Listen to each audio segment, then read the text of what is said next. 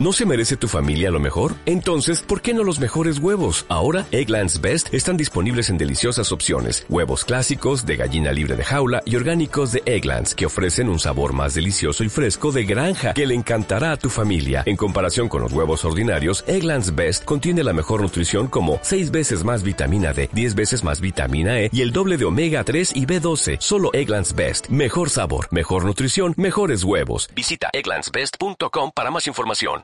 Vamos a ver Nehemías capítulo 1. Capítulo 1, ya nos volveréis a mí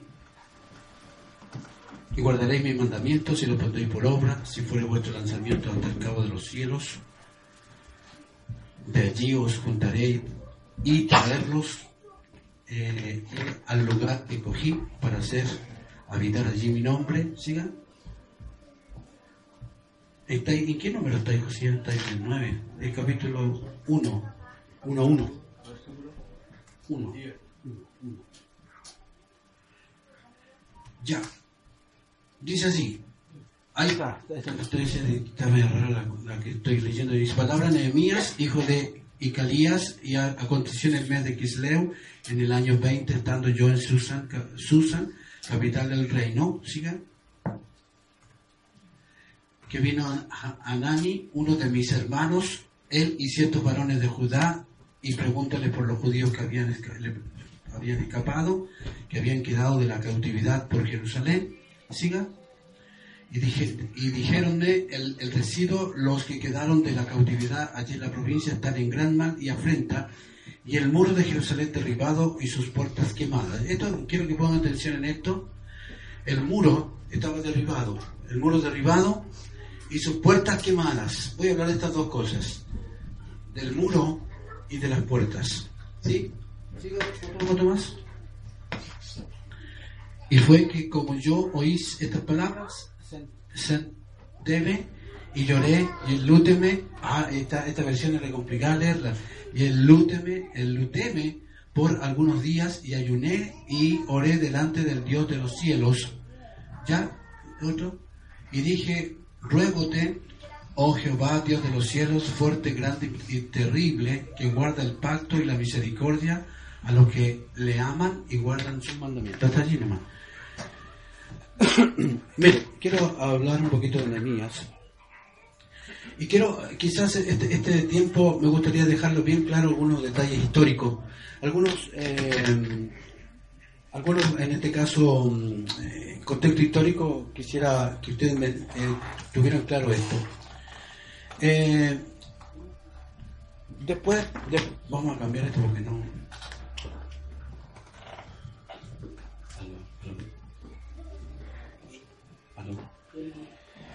Ya, después de un tiempo, dice, eh, vemos que se establece un reino, eh, un reino en la tierra continuo, de unos 120 años, donde estuvieron tres reyes. Allí estuvieron todos en una sola cosa el reino de, Israel uno solo. Estaba Saúl, David y Salomón, en este caso fueron los reyes permanentes que tuvo Israel. Y, eh, pero después de la muerte de Salomón ocurre que hay una división. Ocurre que uno de ellos, el hijo de, Salomón, eh, Roboán, ¿no es cierto?, toma un, grupo y luego Jeroboam toma otro grupo y ellos se encargan de dividir el reino. Ustedes más o menos conocen la historia, ahí aparece el reino del sur, aparece el reino del norte. Y, en este caso, eh, en el reino del norte, la mayoría, yo diría que todos los reyes que tuvo fueron todos malvados, todos apartados del Señor, una corrupción espiritual increíble que tenían y obviamente usted ya conoce la historia, Dios les trajo a disciplina. En este caso, vienen eh, los, los asirios y toman cautivo a esta, a, esto, a esta gente en el año más o menos 722. Siempre vamos a repetir esta historia porque más o menos usted tiene que saber lo que pasó en aquella época. Y aparece, lo, lo primero que aparece, ¿no es cierto? los asirios conquistan entonces eh, este, a esta gente, al reino del norte, que eran 10 tribus, el reino del sur eran dos tribus nada más, y son conquistados y obviamente eh, también había un reino de supervivencia que como que quedó, se, esperó, eh, eh, ellos, ellos hacían un poco mejor la vida cristiana y por lo tanto la, la, disciplina, por así decirlo, vino mucho después, alrededor de 136 años más o menos posteriores, hasta que vino el, el otro imperio, porque aparecen varios imperios ahí, asirio, luego aparece el imperio de Babilonia. Y los babilonios agarran y toman entonces a estos otros dos que estaban quedando, porque tampoco estaban dedicados y buscando al Señor con toda su fuerza.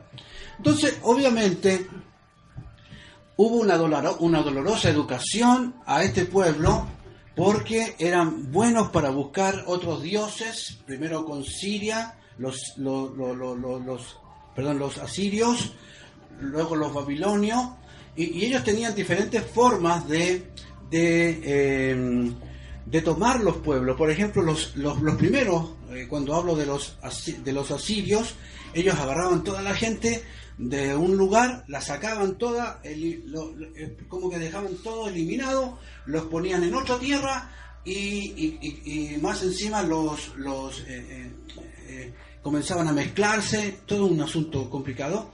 Eh, eh, eh, también los babilonios tenían un mismo sistema, ellos también, ¿no es cierto?, hacían una cosa mm, un poco mejor, digamos, ellos también los sacaban de la tierra, los colocaban allí, y pero dejaban que ellos hicieran, hicieran un poco de, su, buscaran un poco, pudieran buscar, sin embargo había mucho sincretismo que le llamamos, que es una mezcla de hartas cosas religiones para allá, religiones para acá, y no tenían, y fueron eh, perdiendo de a poco su eh, identidad. Nosotros como creyentes tenemos que tener identidad. Somos creyentes, buscamos al Señor, tenemos, creemos en un solo Dios y creemos que la vida, la Biblia hay que ponerla en práctica. Todo eso lo tenemos claro nosotros como creyentes, ¿ya? Pero en ese entonces esto no estaba muy claro. Entonces también vemos eh, que luego Después viene, aparece otro imperio, ¿se acuerda? Lo primero dije, los asirios, luego los babilonios y después los persas. Y los persas tenían una, una, forma distinta. Obviamente dice que el Señor tocó el corazón de ellos y fueron, eh, eh, fueron tocados, el rey fue tocado por el Señor y esta gente, lo que hacían, la fórmula que tenían ellos es que ellos dejaban que dejaban que los cautivos se fueran a la tierra, a su tierra, y que volvieran a edificar su casa, sus cosas, lo que ustedes quisieran, están bajo, están bajo la, mano, están bajo el yugo de todas maneras, pero ustedes son, son nuestros, pero ustedes háganlo allá como quieran. Levanten la muralla, levanten el templo, háganlo. Pero ustedes nos pertenecen a nosotros. Esa era la forma que tenían los persas, los medo persas. Entonces aquí logramos ver eh, que empieza a regresar la gente, empieza a regresar lentamente a través de Zorobabel y hubieron varios actores principales ahí que traen a la gente nuevamente a la búsqueda del Señor. Siempre Dios está haciendo eso. Eh, invita y trae a la gente a la búsqueda del Señor. Porque cuando usted no busca al Señor, las cosas se ponen muy difíciles, muy duras.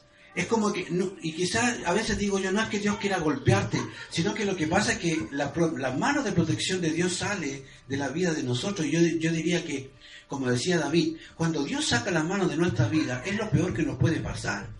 Porque Dios lo, lo, que, lo que hace es protegerte, guardarte, cuidarte, guiarte y todo eso. Entonces cuando nosotros salimos de esa cobertura, parece que todo nos va mal, se nos echa a perder varias, varias cosas, comenzamos a pensar, a tomar decisiones equivocadas, muchas cosas como esas.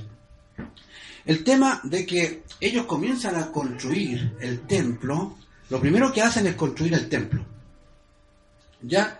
Y más o menos se demoran como 70 años, en, en este caso, en comenzar a construir el templo. ¿Ya? En este caso dice que se termina más o menos alrededor del, año 515. Y comienza a, venir la gente, a devolverse la gente a todo esto. No todos se, devuelven, y eso me llama mucho la atención, que no todos se devuelven. Dios, les permite que empiecen a devolverse al lugar de adoración. Acuérdense que el centro de la adoración de Israel, ¿cuál era? Era Jerusalén. Y Jerusalén siempre ha sido como un, lugar como muy peleado, como muy el centro de toda la polémica hasta ahí. ¿ah? Y, eh, y aquí lo podemos aplicar más que nada, nosotros podemos aplicar un poco lo que, lo que pasa, ¿no es cierto?, con, con nosotros. ¿Ya? Vemos entonces que eh, quiero ahora me, quiero centrarme un poco en lo que hace Nehemías. Nehemías, aparece Nehemías, y él como un buen líder, un líder resuelto, en este caso un líder, no digo que sea resuelto de, otra cosa, un hombre muy decidido, ¿ya? Y él comienza a averiguar, averiguar lo que está pasando con su pueblo, y eso es muy común en un creyente que está comprometido con la obra. Siempre va a estar interesado en que hay gente que está pasándolo mal, o hay iglesias que no están bien, o hay pastores que están pasándolo complicado. Esa gente es muy valiosa para la obra del Señor. En este caso, Nehemías, Nehemías comienza, ¿no cierto?, a, a meterse, a saber, a investigar. El Señor nos abrió las puertas, dice, y hay que comenzar a ver qué podemos hacer estaba como a 1200 kilómetros más o menos de distancia, hermano, de, él, donde él estaba, a donde estaba la, tierra donde tenían que ir a levantar los muros. Estaba muy lejos, seguramente no tenía ni conocía a esa gente, pero sabía que eran sus hermanos. ¿Entiende lo que digo? Eran sus hermanos. Entonces, eh, y aquí vemos, hermanos, que él, eh, él comienza a mostrar un compromiso a pesar de la intriga que comienza a ver, porque mire, cuando usted se levanta para servir al Señor, o cuando usted se levanta para, para levantar sus propios muros, porque ahora acuérdese que Él no, no habita en, en, en, lugares que hechos por el hombre, Él habita en el corazón del ser humano. Y aquí hablamos entonces, ¿no es cierto?, que nuestros muros también tienen que ser levantados, algún, más de algún muro podría estar caído y tenemos que estar atentos a levantar también nuestro muro porque Él, él está donde? Él mora en medio de su iglesia. ¿Y quién es la iglesia? Usted y yo somos la iglesia. Por lo tanto, tiene que ponerse en su cabeza de que usted de alguna manera tiene que aprovechar esta oportunidad de estar cerca o de estar relacionándose con el Señor y obviamente, lógicamente, tiene que apuntar a eso, seguir reconstruyendo la obra, seguir levantando los muros, seguir levantando la obra del Señor. Pero fíjese hermanos que no es posible, no es posible ganar sin trabajar. No es posible, no es posible avanzar sin luchar. Y aquí Nehemías nos muestra esto. No hay oportunidad si no hay oposición. Siempre va a haber oposición. No hay una puerta abierta, hermano, delante de nosotros. Si no hay, usted no va a encontrar adversarios. Siempre van a haber adversarios en todas las cosas que nosotros emprendamos. Estoy hablando en la construcción de tu vida espiritual. Entonces, aquí vemos, hermanos, cómo eh, cada vez que los santos se, se, convocan y comienzan, dicen, vamos a buscar al Señor, vamos, o, los esposos o la familia, dicen, nosotros vamos a ayunar, vamos a orar y vamos a buscar a Dios. Y el, el enemigo está atento ahí y dice, vamos, ya, vayamos a la pelea. Y él se opone, siempre ha hecho lo mismo, él siempre se ha opuesto a, a, que usted haga el trabajo, lo que tiene que hacer, siempre ha sido más o menos igual, así que no, no, no se encuentre, no se encuentre asombrado cuando usted ve mucha oposición, mucha oposición por todos lados, dice, pero ¿cómo no se termina nunca? No, si se va a acabar, el problema es que usted no tiene paciencia, tiene que confiar que Dios le va a sacar de aquello. Entonces, Edras y Nehemías nos muestran entonces la historia de cómo salir del cautiverio, en este caso, y volverse a la verdadera adoración, volverse al Señor. Entonces, eh, de hecho, como dije, el libro de Edras comienza con la construcción del templo, ya, con la restauración de la casa de Dios, ya, porque siempre es primero Dios quiere construir tu vida, tu templo. En este caso, ¿está el Señor en tu vida? Primero que nada, ¿está el Señor en tu vida? Sí, está el Señor. ¿Necesito reconciliarme con Él?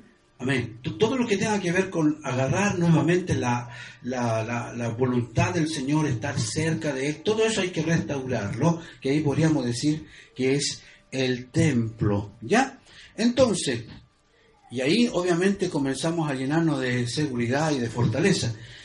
El, el gran problema que yo veo, y aquí yo quiero que entendamos esto, el gran problema que yo observo, hermano, es que la iglesia, la iglesia ha perdido la, la, misión por la cual está aquí en la tierra. Nosotros la iglesia tenemos una misión, la mayor misión que podamos tener en todos los tiempos. Y la verdad es que cuando nosotros observamos y vemos la iglesia, como que la iglesia se ha perdido un poco en eso.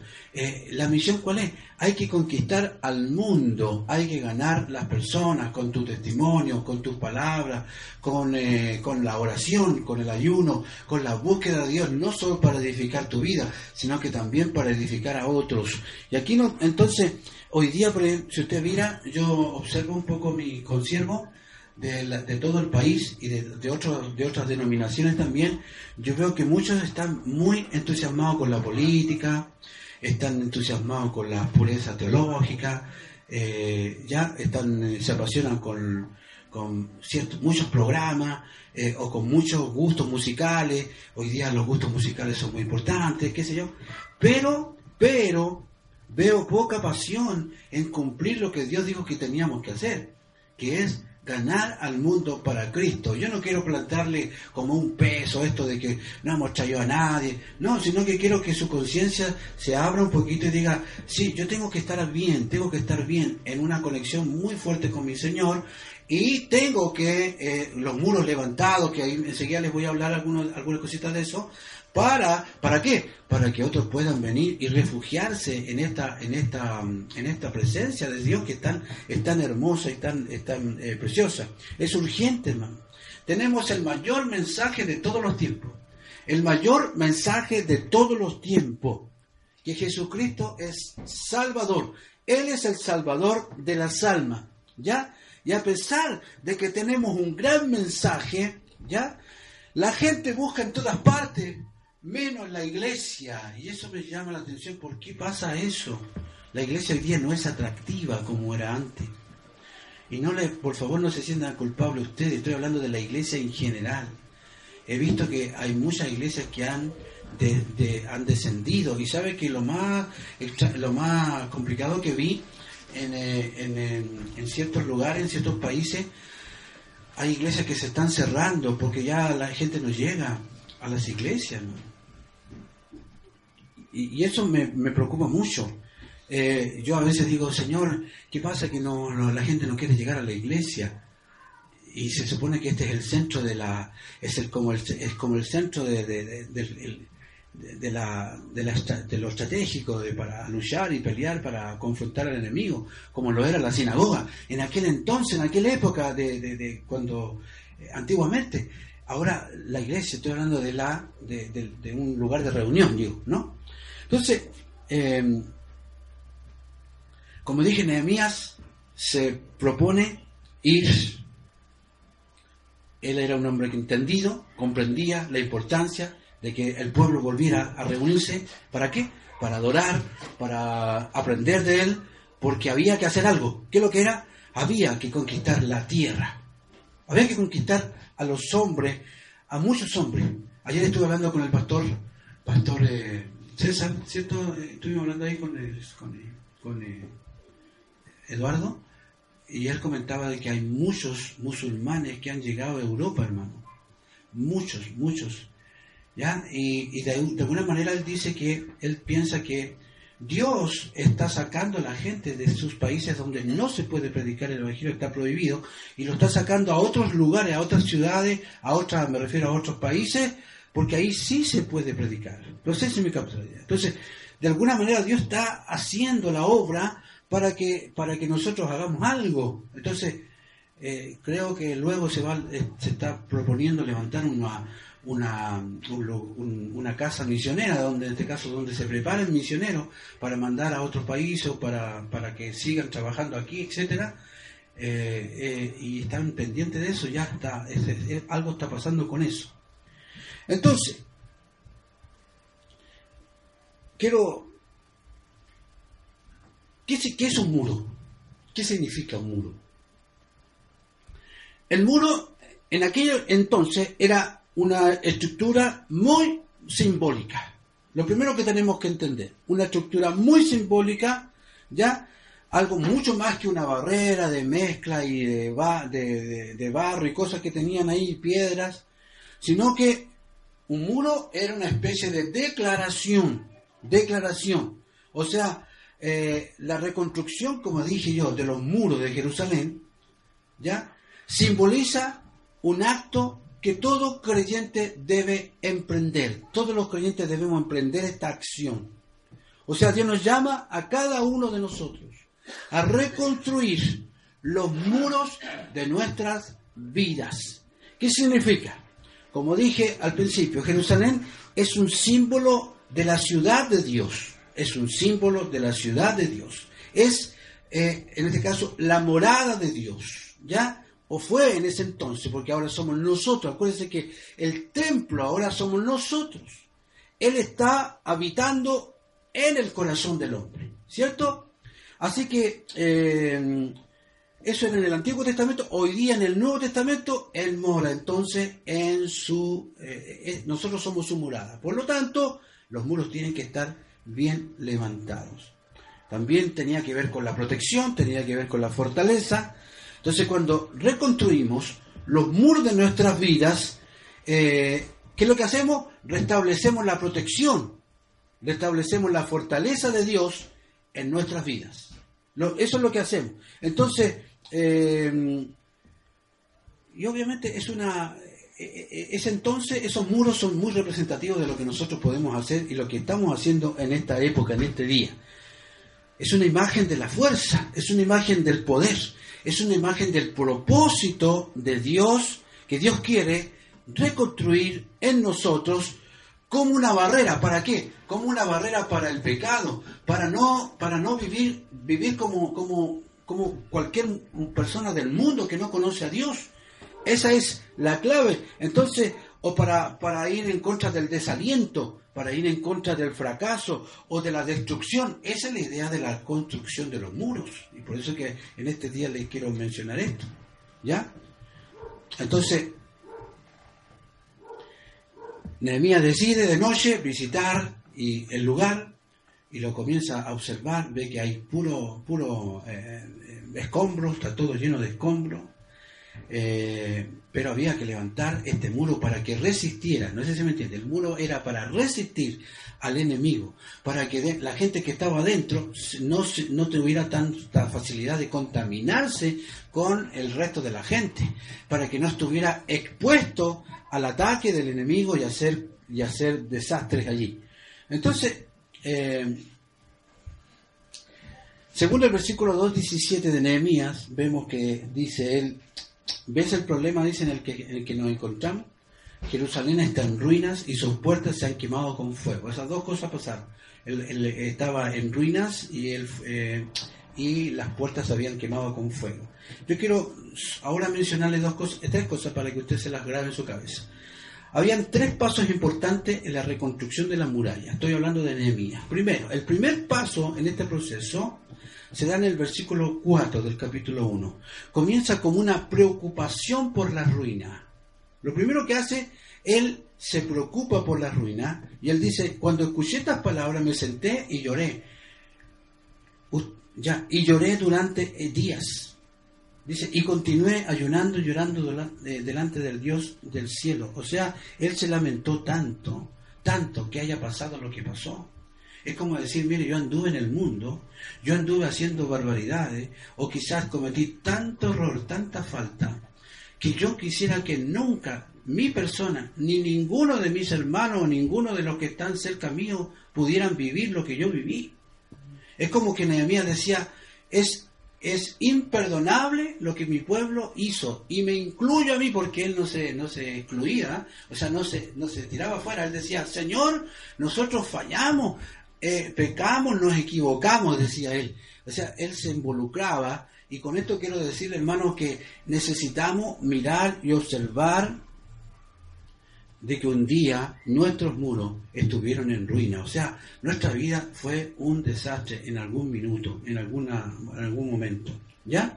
Así que echémosle una miradita a las ruinas que un día tuvimos, echémosle una miradita a hacer bien, ¿ya?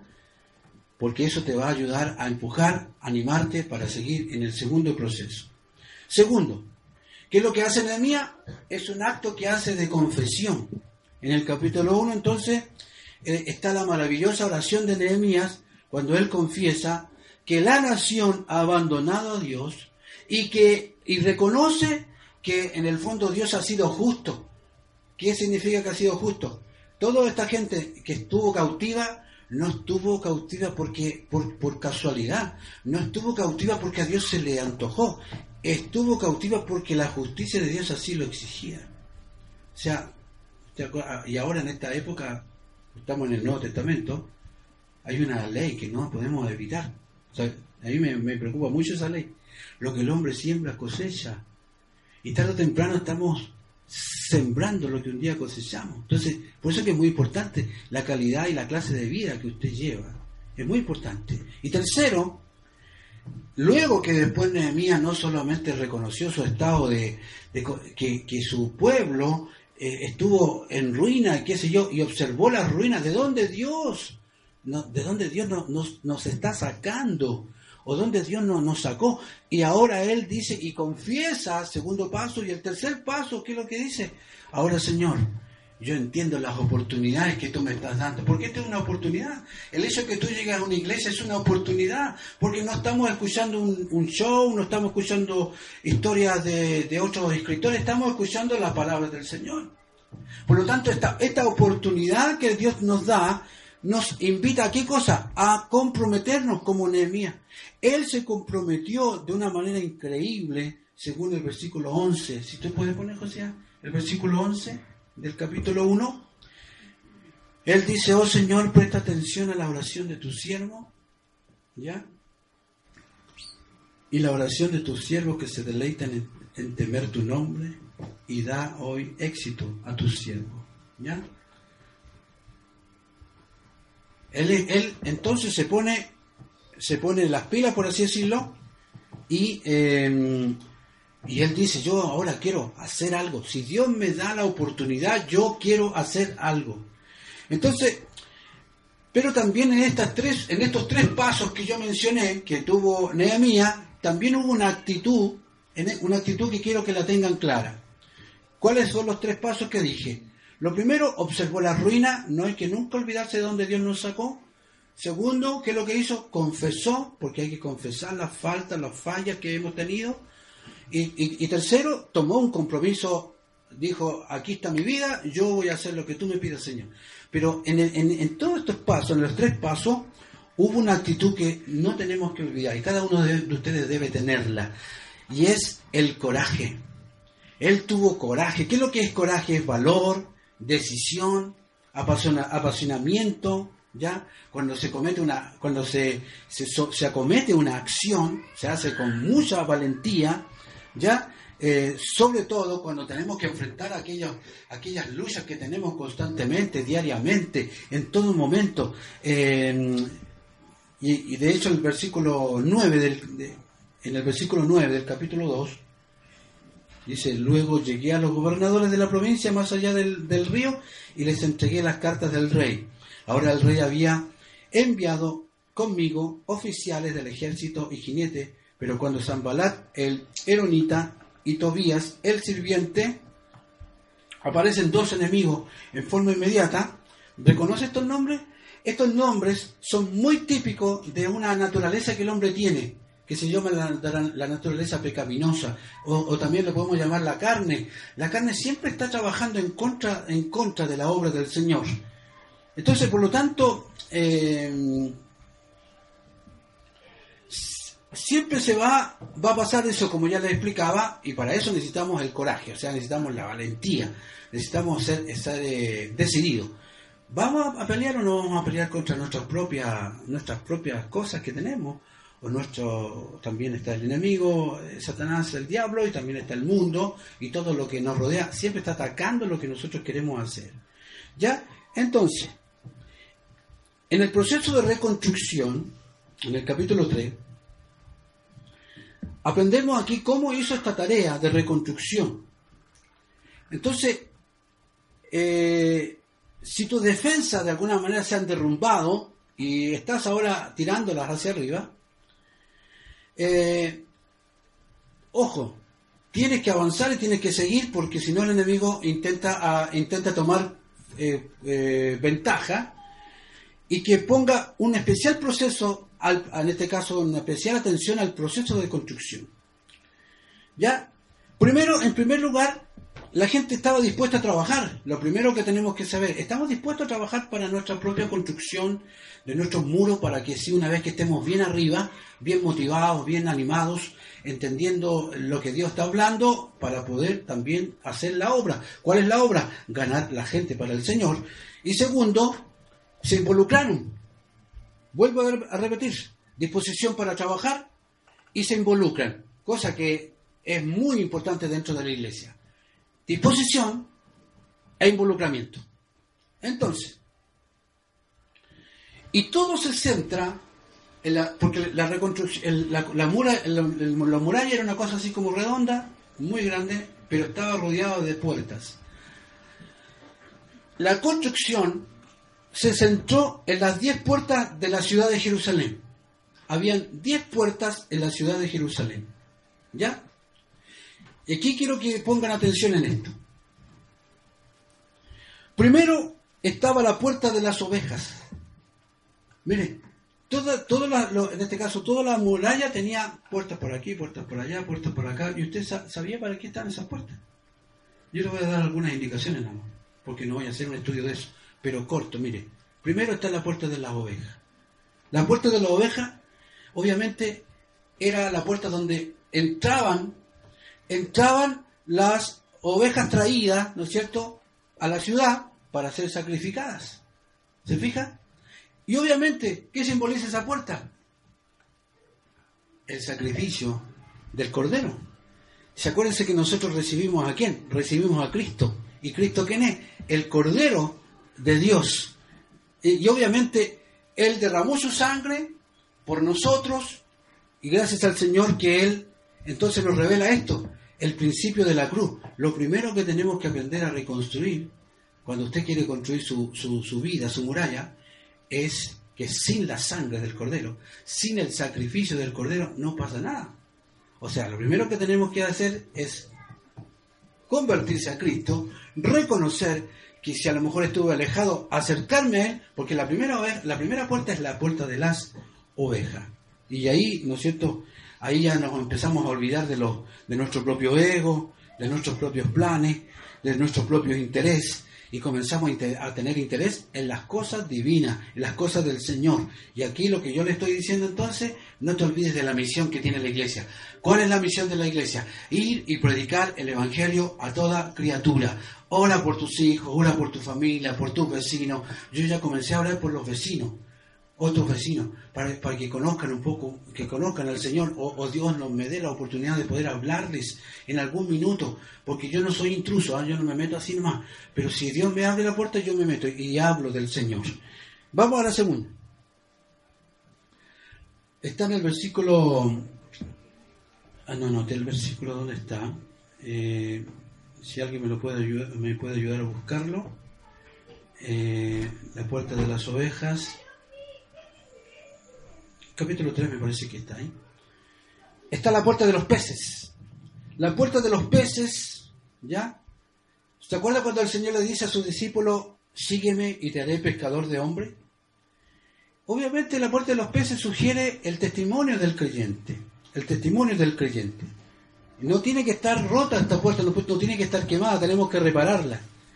Eh, y si se ha derrumbado, para la defensa del muro en general, es muy importante que esté levantada, que esté eh, arriba. Necesitamos, ¿no es cierto?, reconstruirla nuevamente, porque sin testimonio, sin ser testigo, no estamos bien. Por eso no podemos vivir un evangelio tan aislado y no hablarle a nadie, no, no influenciar a nadie. Eso no puede ser. El cristianismo no existe como tal si usted nunca habla de, Él, si usted nunca da testimonio de Él, o cuando alguien le pregunta algo del Señor y usted lo desvía en vez de hablar del Señor, le habla otra cosa. No, todos los creyentes yo creo que han tenido oportunidad de decir y hablar de la puerta de los peces. ¿Por qué? Porque es la puerta de ser testigo. ¿Ok? Vamos a la tercera puerta. Habla del versículo 6, me parece que es capítulo 3, 6. Es la puerta vieja se llama, la puerta vieja. Y, y, esta sugieren los escritores que esta es la puerta de la verdad. En, la, en, este caso es la puerta de la de, de, los, de, la, de la verdad como tal. Porque hoy día, hermano, de todas formas, de todos lados queremos, queremos que, aparezcan, aparecen cosas que quieren ser reemplazadas. Queremos reemplazar la escritura. Y, no es posible. La verdad es una sola, la verdad es, única. Y, los senderos del Señor son únicos. Y no hay como, no hay posibilidad de cambiarla. La, la verdad es que esta puerta tiene que mantenerse levantada y bien construida. ¿Ya? Vamos a la, cuarta puerta. Y esta puerta es muy importante. La puerta del estiércol o la puerta de la basura. Cuando yo hablo del estiércol estoy hablando de todo el excremento de, los, de los animales, eso es el estiércol, pero también era la puerta de la basura. Y aquí, fíjate hermanos, que de aquí eh, se llevaban todos los desperdicios de la ciudad. ¿Tú te imaginas, hermano, una ciudad llena de basura? ¿Tú te imaginas a Hualpén? Mira lo que pasa cuando el camión no pasa en, si no en un solo día que no pasa, la acumula, la, se comienza a acumular la basura en forma impresionante. ¿Te imaginas si la ciudad no tuviera una puerta de este tipo? La puerta que se llama del estiércol o la puerta de la basura. Obviamente se infectarían y tendrían muchos problemas. ¿Usted sabía que los creyentes también tienen una puerta que se llama la puerta del estiércol y la puerta de la basura? Usted tiene que aprender a retener lo bueno ¿Cierto? ¿Ha escuchado eso? Y desechar lo malo. Si usted se recuerda, en el caso del cuerpo humano, está hecho así. Imagínense, hermanos, si el cuerpo humano no tuviera este tipo de puerta. Estoy hablando de todo lo que es desechable, el cuerpo lo elimina. Para así poder, poder mantener un cuerpo, un cuerpo sano. El otro día leí un poco acerca de la cistitis. ¿Usted sabe qué es lo que es la cistitis o no? ¿Sí? en el fondo es, eh, es, un, son bichos que se van acumulando dentro del, del, cuerpo, de la, en este caso de las damas, me parece. Eh, ya, pero es de la mujer o de los hombres también. Pero se da mucho en las mujeres, ¿ya? Y es porque, porque la, la, vejiga, ¿qué es lo que tiene que suceder? Tiene que desocupar lo antes posible este, esto, esto, este líquido que contiene, ¿cierto? Porque de lo contrario, cuando se pasa de los tiempos, pareciera que, como yo no soy doctor, digo esto por si acaso, si que estoy equivocado, alguien me corrige, es el, exceso de tiempo cuando no, no, no, no aguanta demasiado. ¿qué significa esto? La basura tiene que desecharse. Los creyentes que no entienden que hay una puerta de este tipo, también se van a contaminar. ¿Y cómo? Entonces hay que sacar la basura. Hay que ir al Señor, hay que clamar al Señor, hay que renovarnos, hay que cambiar ciertas actitudes, porque si no nos vamos a envenenar. ¿Ok? Bien, la, puerta del valle también está. Eh, algunos escritores piensan que esta puerta era el lugar de la humildad, el lugar de la, en este caso de la, de la, de la humildad del corazón. Em, que no es posible que los hombres que vivan en, que vivan en el Señor tengan un corazón orgulloso. Necesitamos tener un corazón humilde, un corazón contrito. Número 6, la puerta de la fuente. Esta puerta, esta puerta de la fuente, mira que es muy interesante. Eh, no sé si usted se recuerda de Juan, capítulo 4.14, cuando dice, eh, le dice a la, a la mujer del pozo, ¿ya? El agua que daré se convertirá, ¿no en un manantial de agua, en una fuente que brota de la vida para vida eterna. Aquí, esta puerta, la puerta de la fuente, nos habla del Espíritu Santo, ya que es el río de la vida en nosotros. O sea, el fluir del Espíritu Santo en nuestra vida es muy necesario para permitirnos obedecer la voluntad del Señor y su palabra. O sea, esta puerta de la fuente necesitamos levantarla también. La siete es la puerta del agua. La puerta del agua es siempre el símbolo de la palabra de Dios. La, puerta del agua tiene que estar levantada, pero fíjate un detalle acá. La puerta del agua no era ahí la escritura no dice que fue necesario repararla. La puerta del agua es la única, es la única puerta que se mantuvo en pie. ¿Ya? Entonces, pero ¿y por qué esa puerta no se quemó? ¿Por qué esa puerta no la derribaron?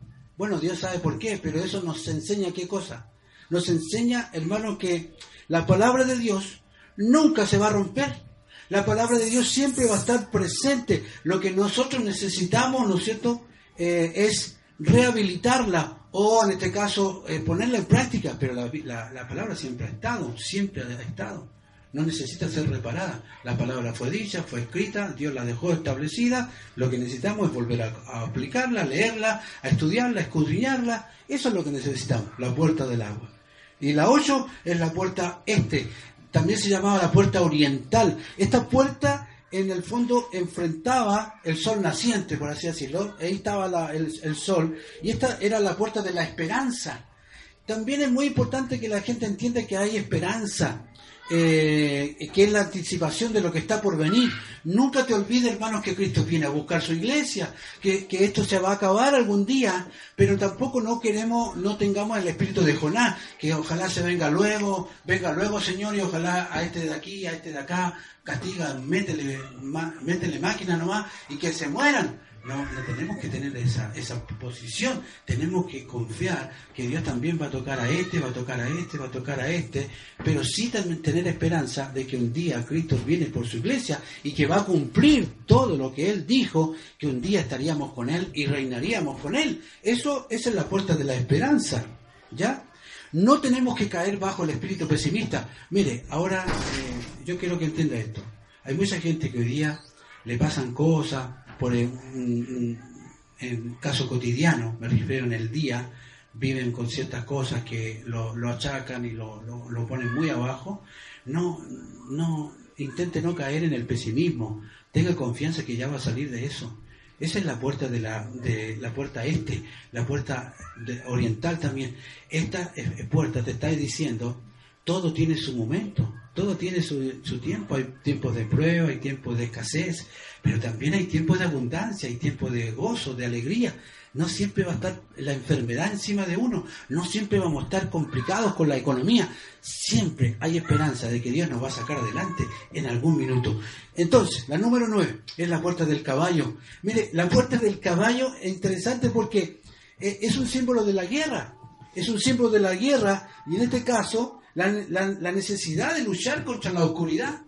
Tenemos que ponernos en pie, levantarnos y entender que no tenemos lucha contra carne y sangre, tenemos lucha contra principados y potestades. Así que no sea tan quieto, no sea tan, eh, ¿cómo se llama? Así como que todos se lo hacen. No, aquí en el cristianismo no existe, lo, no existe esta gente que todos le sirven y que todos le dan eso. Aquí no se puede. En el cristianismo tenemos que activarnos también. No solo somos un cuerpo, también somos personas individuales y tenemos que aprender a luchar solitos también y decir, aquí cuando el enemigo se pare, usted también pueda pararse, porque el que está detrás suyo es más grande que cualquiera. El que tenemos nosotros es más grande que cualquier demonio, cualquier eh, eh, espíritu inmundo. Así que usted tiene que ponerse de pie y entender, restaurar la puerta del caballo. Ojo, la puerta del caballo. Porque el mundo cristiano es una guerra, es una batalla, siempre, siempre. Y la última, hermano, está la puerta del juicio, la puerta del, del examen también se llamaba, que esta, eh, eh, esta nos enseña que también tenemos que sentarnos y mirarnos de vez en cuando para evaluar cómo lo estamos haciendo, qué está sucediendo en nuestra vida, si lo estoy haciendo bien, lo estoy haciendo mal, ¿ya? Eh, y esta puerta se junta se junta con la puerta de, de la oveja. O sea, todo comienza con, la, con, Cristo y termina con Cristo. Así que gracias a Dios porque Él está, está enseñándonos, está instruyendo, está ministrando nuestra vida. Gracias al Señor por eso. Así que quiero concluir. Nosotros somos una iglesia, un cuerpo de creyentes conocido como la Iglesia Cuadrangular, una de las tantas denominaciones que hay en, esta, en, en, el mundo, ¿no? ¿Ya? Y tenemos que tener claro Construimos la muralla, construimos el templo, construimos la muralla, ¿para qué?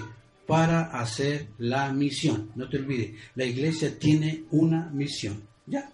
Así que compartamos la obra, compartamos lo que el Señor nos ha hecho y no nos conformemos con lo que tenemos, sino que tenemos que soñar un poco más, ir adelante, eh, pedirle al Señor que nos dé nuevos sueños, que, que podamos levantar nuevos muros. ¿Para qué? Para que la obra se haga. Hay que luchar por nuevos departamentos, por nuevos líderes, por nuevos hombres que sirvan al Señor. Tenemos que tener esa actitud. No se conforme con esto nomás.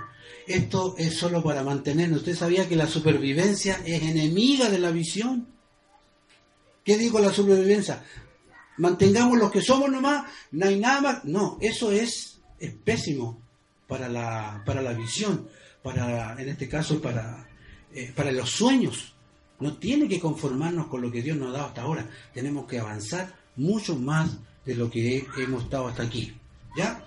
Si aún nuestra familia todavía está ahí, media, todavía no conoce al Señor, no se convierte, no deje de luchar y siga confiando que Dios va a traerlo en algún momento, ya sea a este lugar o a cualquier otro. El tema es que se relacionen con Cristo. Eh, em, doy gracias al Señor por cada uno de ustedes. A mi hermano nuevamente lo vuelvo a ver. Mi hermano, no me acuerdo su nombre, pero nieto de la hermana ¿Ah? Adrián, ya. Yolandita. Eh, eh, bienvenido. Eh, le, va a ser bien llegar a este lugar para que no se olvide que tiene que levantar toda puerta que esté quemada y que los muros puedan estar bien arribita porque hay tanto que hacer, hay mucha pega. Y mi hermana que la, la había visto, Gabriela, gracias por estar acá con nosotros. Vamos a orar al Señor que Dios nos dé ánimo, nos dé fuerza. No todo aquí es supermercado, aquí el supermercado no corre. Venga, compre y lleve. Bueno, también hay dificultades, también hay complicaciones en la vida. La vida está hecha de muchas situaciones graves que a veces nos vienen. Pero dice la Biblia que a los que aman a Dios, todas las cosas le ayudan a bien. Señor amado, en el nombre de Jesús. Te agradecemos, Señor inclinamos el rostro y nos, y nos colocamos en tu presencia, en tu presencia, Señor. Tú eres nuestro Rey, nuestro Señor. Gracias, Señor, porque pudimos mirar hacia atrás las ruinas que un día tuvimos, Señor, y ahora podemos pensar más adelante, Señor, nos arrepentimos, pedimos perdón y más adelante también dijimos, Señor, ahora estoy aquí este, estar aquí significa que estoy comprometido con la obra. Si en algo puedo ayudar, aquí estoy. Señor, ayúdanos. Danos visión, danos sueños, danos fortaleza, porque sin ti la vida cristiana no sirve.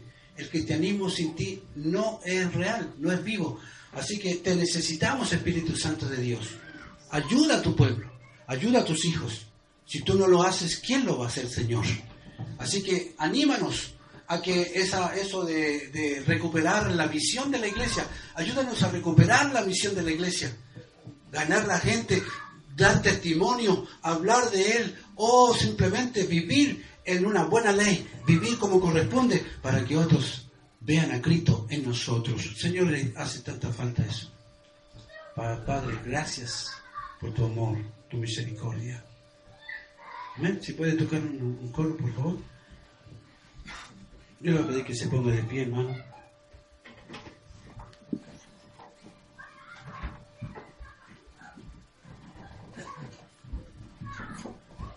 Gracias, Señor. Vamos a cantar al Señor y vamos a pedir que Él nos ministre un minuto.